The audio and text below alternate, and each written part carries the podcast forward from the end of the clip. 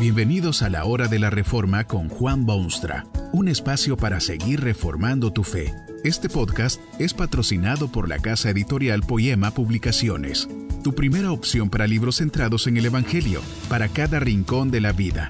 Para ver los nuevos libros de este mes, visita nuestra página www.poema.co. Ahora escuchemos a Juan Boonstra con el programa de hoy. Esta conferencia se titula ¿Es posible ser feliz? Y está basada en las palabras bíblicas de Juan 20:21. Paz a vosotros, como me envió el Padre, así también yo os envío.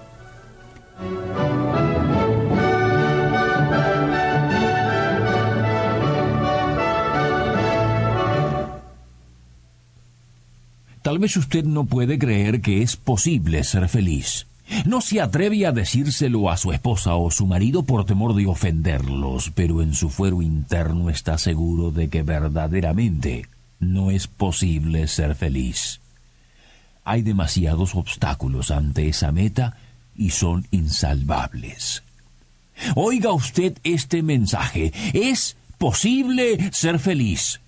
No solo que es posible, sino que es una preciosa realidad en la vida ya de miles y millones de seres humanos en muy similares situaciones a la suya.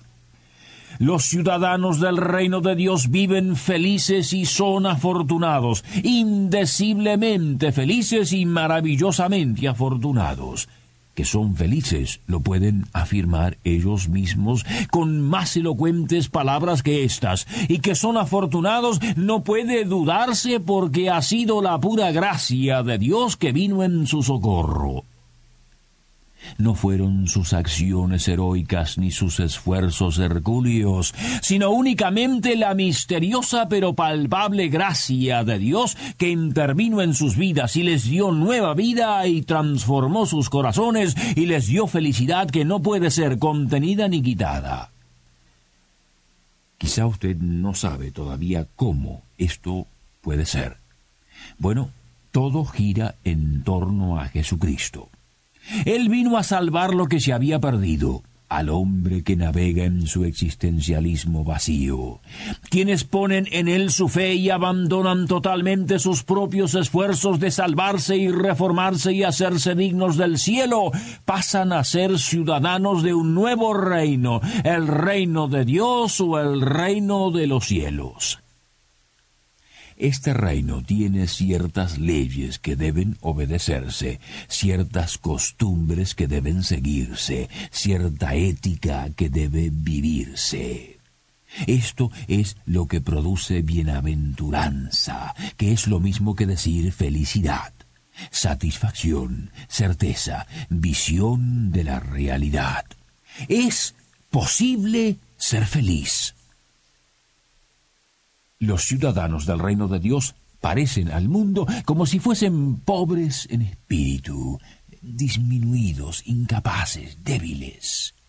Pero es allí que reside el comienzo de su felicidad. Admiten, a veces con lágrimas sentidas, que están perdidos, hombre al agua, a menos que Dios venga con su mano poderosa a rescatarlos de su agonizante realidad. Si usted puede admitir su irremediable perdición, está ya en camino a la felicidad. También lloran los que han llegado a ser ciudadanos del reino de Dios. Lloran porque ven lo que son y lo que han hecho. Quien sabe de la tragedia humana no puede evitar esas lágrimas, porque el hombre ha ofendido a su Dios que lo ama y busca su bien lo ofende a diario y se le burla en el rostro. Bienaventurados los que lloran, porque ellos recibirán consolación. Así empiezan los ciudadanos del reino a llenar su cometido en el mundo herido y enfermo. Caminan por los laberintos de la vida humana como seres benditos de Dios, mansos seres que infunden esperanzas y siembran aliento e imparten la paciencia. Sienten ciertamente hambre y sed de justicia, urgentemente y a diario necesitan esa justicia, pero también plantan en la tierra el germen de una justicia que los hombres todos anhelan y codician hacen justicia, rompen las murallas de injusticia que sus antepasados han edificado con sólidos materiales e inician por todas partes nuevos conceptos de justicia, nuevas ideas que sanean y mejoran y reforman y enderezan lo torcido. No hay felicidad más grande en la tierra que saberse un cruzado de la justicia que ha nacido en los cielos, pero que se requiere con urgencia en la tierra. Es posible ser feliz.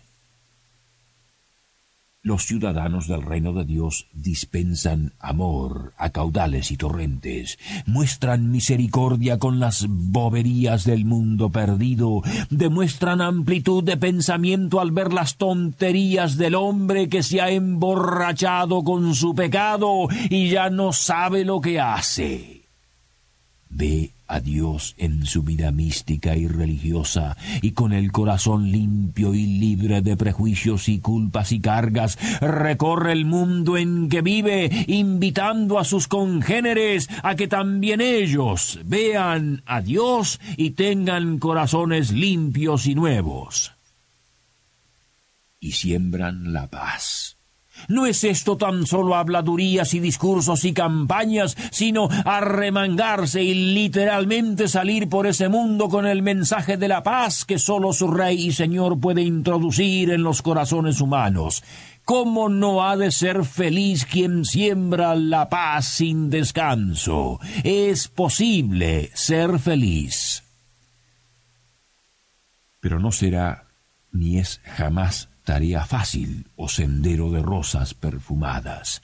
Hay también las espinas, y hay las luchas, y hay la acción, y hay las reacciones de las fuerzas opositoras. Jamás ha prometido Jesucristo a los ciudadanos del reino que vivirán en este mundo coronados de laureles claramente les advirtió que habría enemigos y que habría oposición y que habría persecución por causa de su causa bendita.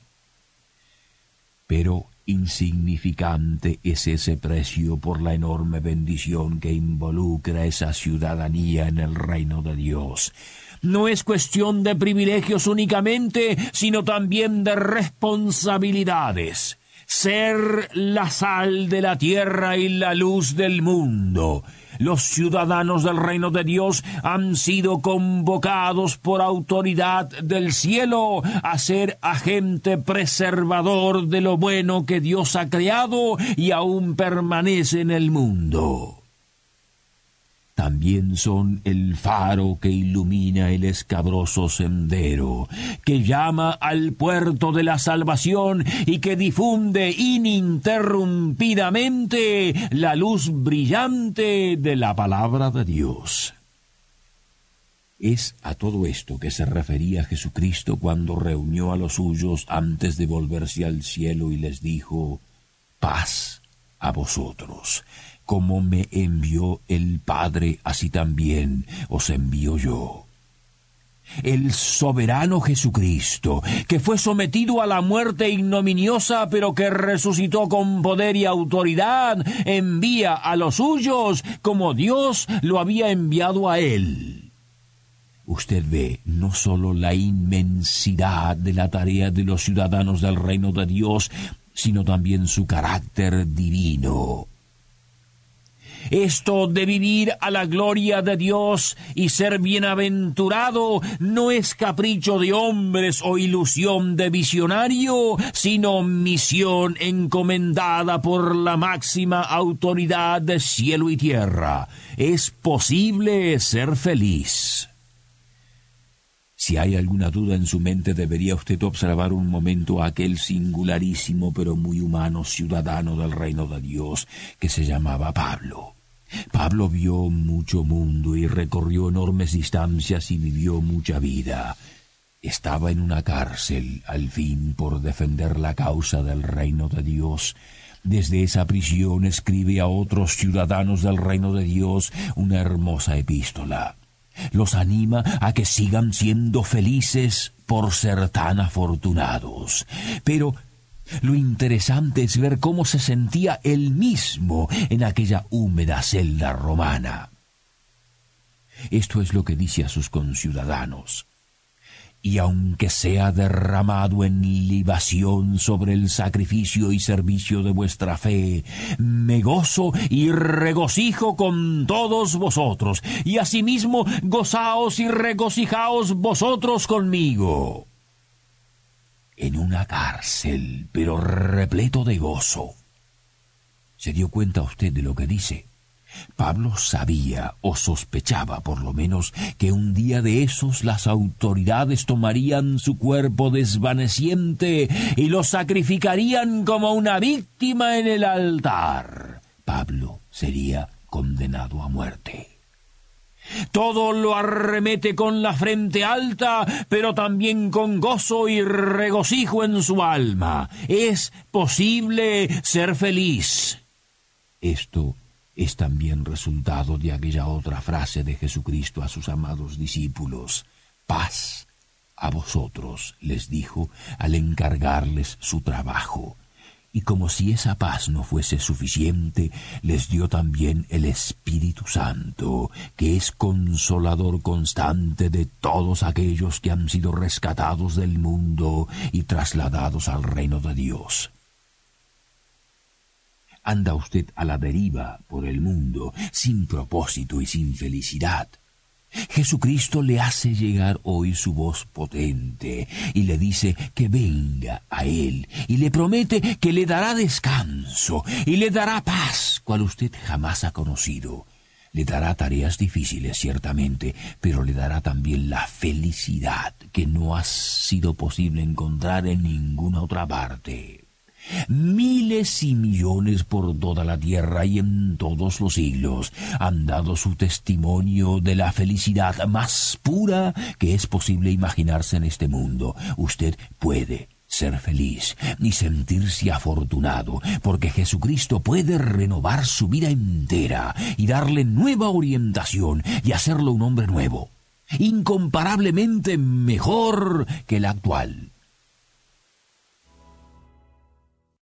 Que este mensaje nos ayude en el proceso de reforma continua según la palabra de Dios. Si quieres profundizar en la exposición bíblica, puedes buscar más recursos en www.poema.co. Allí encontrarás libros que te ayuden a entender la palabra de Dios y aplicarla a tu vida. Poema, el Evangelio para cada rincón de la vida. Nos vemos en el próximo episodio de La Hora de la Reforma con Juan Bonstra.